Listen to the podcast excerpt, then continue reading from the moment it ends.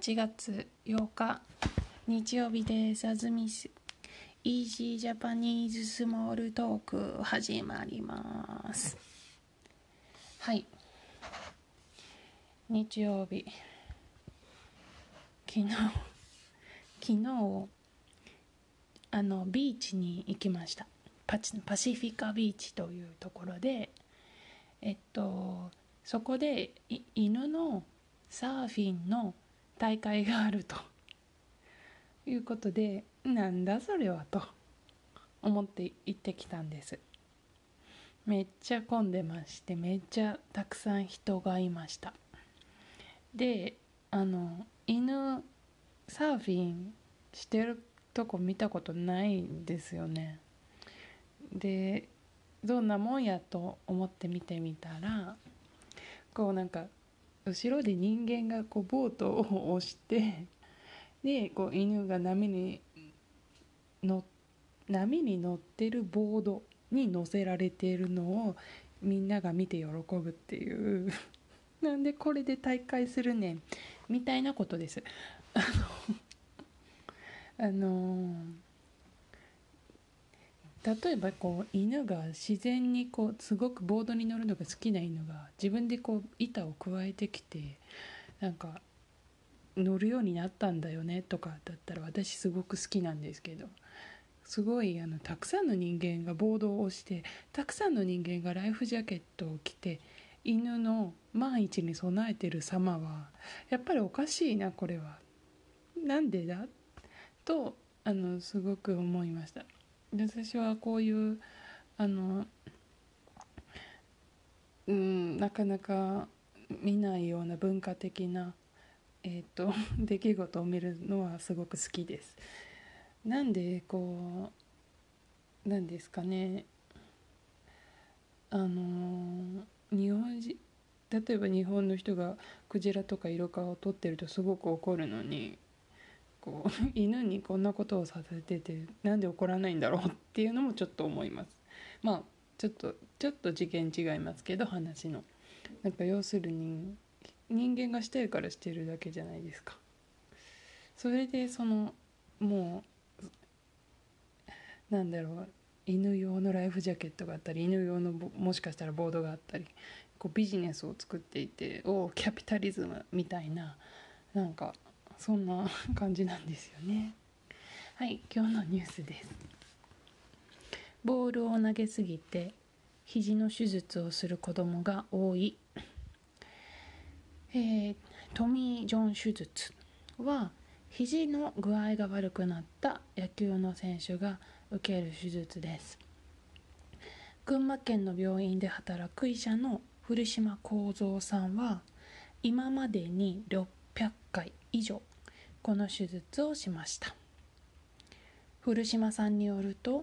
手術をした人の40%ぐらいが高校生以下の子供でした。この中には小学生もいました。手術を受けた多くの子供はボールを投げることができなくなっていて手術以外に治す方法がありませんでした。古島さんは骨がまだ大きくなっていない子供が休まないでボールをたくさん投げると肘が悪くなる危険が高くなります。野球を教える人は肘の具合が悪くならないように気をつけなければなりません。と話しています。とまず野球というのが日本でとても人気のあるスポーツです。その中でも特に異質な形態を見せているのが高校野球というジャンルです。高校生の一つのスポーツの大会がテレビに映ります。毎年。春と夏あります。もちろん大会はいろんな年中あるんですけどもあの夏の甲子園とか春の甲子園っていうのはもうあの一つの TV ショーとしてみんなが楽しみにしているコンテンツなんです。それでどういうことが起きるかっていうとその高校野球で活躍できるように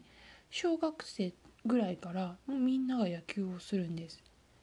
つまりそれがかっこいいのでそうなりたい。そういうふうにしたい。という心理なんですね。で何が起きるかというとこの記事のようにその小学生の頃からでもあの、まあ、ちょっと上手だった子はあのたくさんもうその子ばっかり投げることになってもう小学校ぐらいからずっと投げてるから高校に高校生になるまで高校生になる時までで言うともうたくさんの子供が肘が悪くなって手術をしてますよっていうことなんですね。でその骨が十分に成長しきってない時に休まずにたくさん骨を酷使することでどんどんどんどん肘を痛めてしまう。で、えーと、この記事普通のニュースの方に書いてあるのはあのー、やっぱり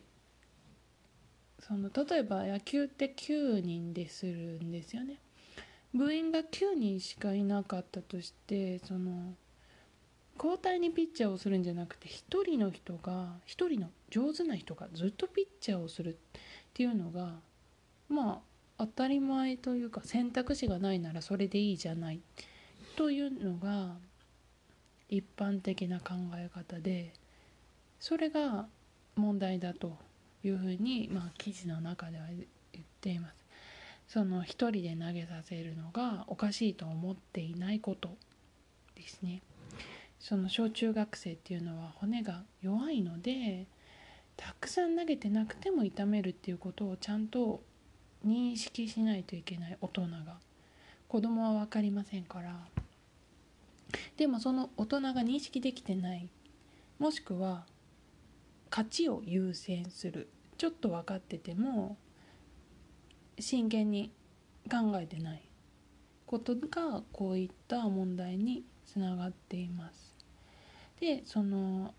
高校野球ですね。えっ、ー、とあ軟式野球ですね。えっ、ー、と軟式野球っていうのはあのその高校野球っていうのは公式硬いボールなんですけど柔らかいボールの方の野球もあってそこではその投球制限を1日70球までにすることを始めたそうです。で、えーと、公式野球の方は、えーと、今会議をしてるで制限が必要だっていうことまではあの話し合われているそうですけどまだないという状態です。で、まあ、野球が人気の国アメリカではどうかというと,、えーとすごく細かく決まっています。えっ、と7歳8歳は50球11歳12歳は85球というふうになっていて高校生17歳18歳は105球しかも、えーと、1日に投げる球数ごとに次の登板まで何日休まないといけないかも決まってます。例えば17歳から18歳31球から45球投げたんだったら1日は休息しなさい。76球から76球以上投げたんだったら4日は投げちゃダメです。という具合です。で15歳以上で1日に100回以上投げることもしてはダメだと。いうふうに決められていて、まあ、こういうふうにやっぱりガイドライン指針がないと偏ったもしくは知識が乏しい人が子どもの健康を害してしまうということが、まあ、言われていてあのこのこのニュースの背景にがあるのがですねあのその夏の甲子園の全国大会テレビに映る大会に出るためには各県で予選があるんですけれども岩手県の予選の決勝であのとてもえーと、とても速いな球を投げる163キロを投げるエースの佐々木君が決勝に出なかったんですね。その理由は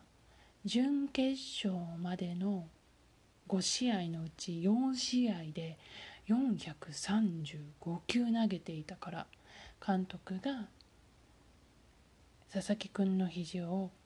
心配して投げるのはやめましょうと提案した。そして佐々木君は登板せずにチームは負けたということなんですけどもその5回試合をして4回も4回投げててほとんど投げ切ってる。435球ですからね。でそのそれでもあの日本だとここでその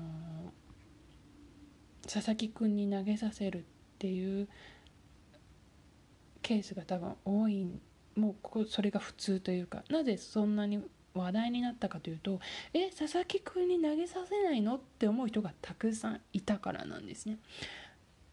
でも本当だったら佐々木君に投げさせるなんておかしいじゃないっていうのが普通になってないといけないんですけど今だからその過渡期にそうその転換期にあっていやこんなんで絶対投げさせちゃダメだよってたくさんの人が思えるようにする思うようになるために今あの、まあ、議論が交わされているところです。佐々木君がじゃあなんでななぜ投げてるかって言ったらそれが甲子園だけのためだったんであればそこで投げてもよかったかもしれないですけどもし彼が今後も野球を続けていきたいと思ってるんだったら絶対に体を守った方が良かったと思いますし、まあ、あの佐々木君は夏の甲子園というみんなが憧れる大舞台を結局実現できなかったですけれどもその国際大会の日本代表の候補に選ばれているということが別のニュースには書かれています。というわけで今日は、えーと、日本の野球文化について取り上げました。ではまた次のエピソードでお会いしましょう。さようなら。